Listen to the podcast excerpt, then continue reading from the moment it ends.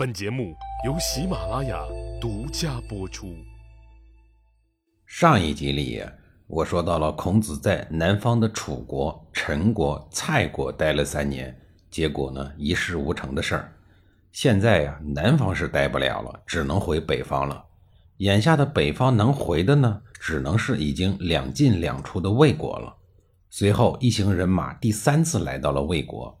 虽说魏国乱如一团麻。但好歹孔子及其弟子在魏国有很深的人脉关系，就算没有办法推行自己的政治主张，但在魏国呢，起码还能保证正常的生活。孔子在周游列国的最后四年，也就是公元前四八八年到公元前四八四年，都是在魏国度过的。这时候的魏国表面上看着安静，但内部的各个政治势力呀，却在相互的暗斗。先是魏灵公的大儿子坎亏不喜欢小妈。也就是老爹的美女夫人男子，他想杀了小妈，结果又没杀成，反而被小妈借卫灵公的手给赶出了国门。卫灵公最喜欢的是小儿子郢，卫灵公死后，男子夫人按照他的遗愿拥立了郢为魏国国君。偏偏郢这孩子呀太老实，觉得自己是一个庶子，当国君呢怪名不正言不顺的。再说了，出逃的大哥坎亏一直在外国虎视眈眈。所以呀，他死活不愿意上岗。既然颖不愿意上岗，太子坎亏又流亡在外国，那就让坎亏的儿子哲上岗吧。于是哲就当上了国君，史称魏出公。这一下子，在赵国逃亡的坎亏不干了，他心想：你爹我还没有当国君呢，你小子怎么就当上了？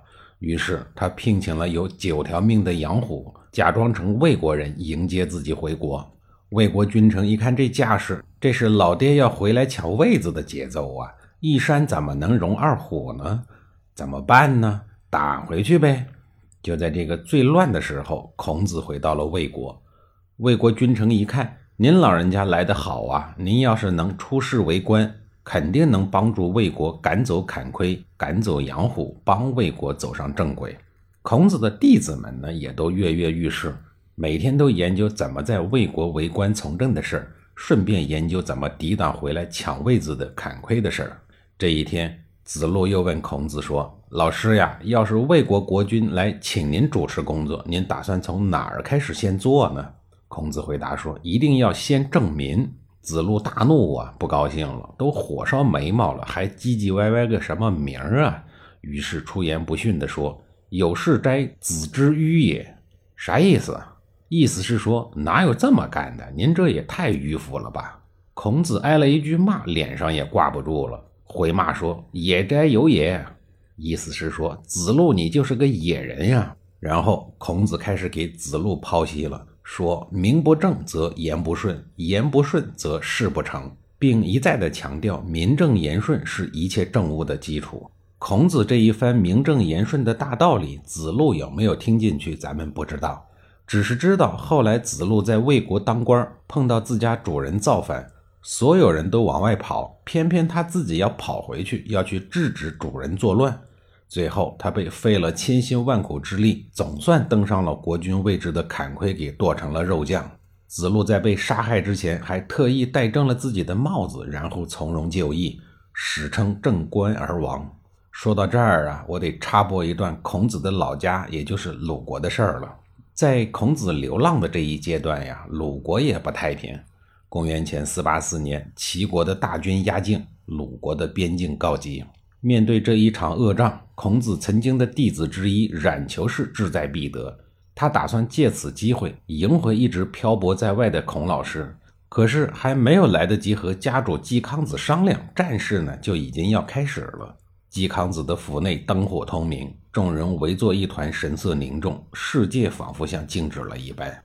季康子作为鲁国三桓之一的季孙氏家族首领，权势熏天，已然是鲁国事实上的国君。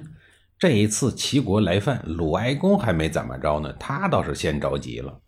一堆家臣无言以对，冉求挺身而出说：“我这儿啊有上中下三个计策，不知道您想听哪一个？”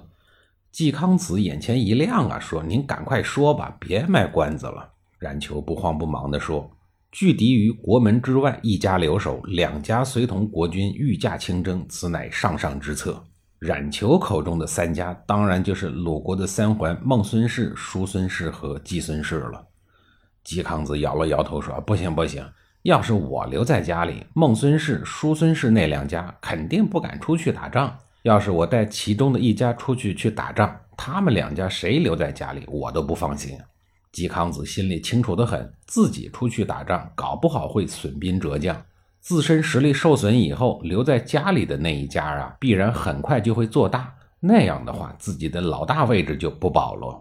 冉求说：“那就退而求其次，咱们三家合力诱敌入境，近交作战，这是中策。”嵇康子想了想说：“那得问一问那两家的意见。”果不其然，早就被齐国打怕了的孟孙氏、叔孙氏两家根本就不敢远离自己的封地到外面去打仗，双双不同意冉求的中策之选，那只好用下策了。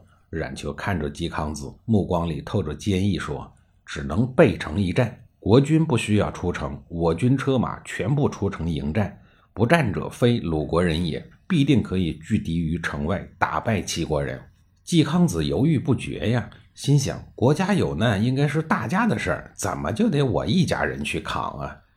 冉求见季康子犹豫不决，就继续进言说：“我鲁国所有的士大夫的力量加起来，战车的数量比齐国的一个国家还要多。即便您既是一家，战车都比这一次齐国来犯的军队多，这有什么好怕的呀？”季康子欲言又止，还是不甘心。冉求见嵇康子面对国难当头，还磨磨唧唧、锱铢必较，内心真是切齿痛恨呀。可是他作为臣下，他又能怎么办呢？只能憋住满腔的怒火，不露声色地继续规劝说：“国家政权给予您季孙氏一家，敌兵来犯而不敢战，这不是国家的耻辱，是您季孙氏的耻辱啊！将来又如何和一众诸侯们相提并论呢？”这一番话戳中了嵇康子的痛点。外国诸侯们耻笑我，我可以装听不见；但如果家门口的孟孙氏、叔孙氏趁机笼络国人，以我不战为由挑战我季氏老大的位置，那可不行。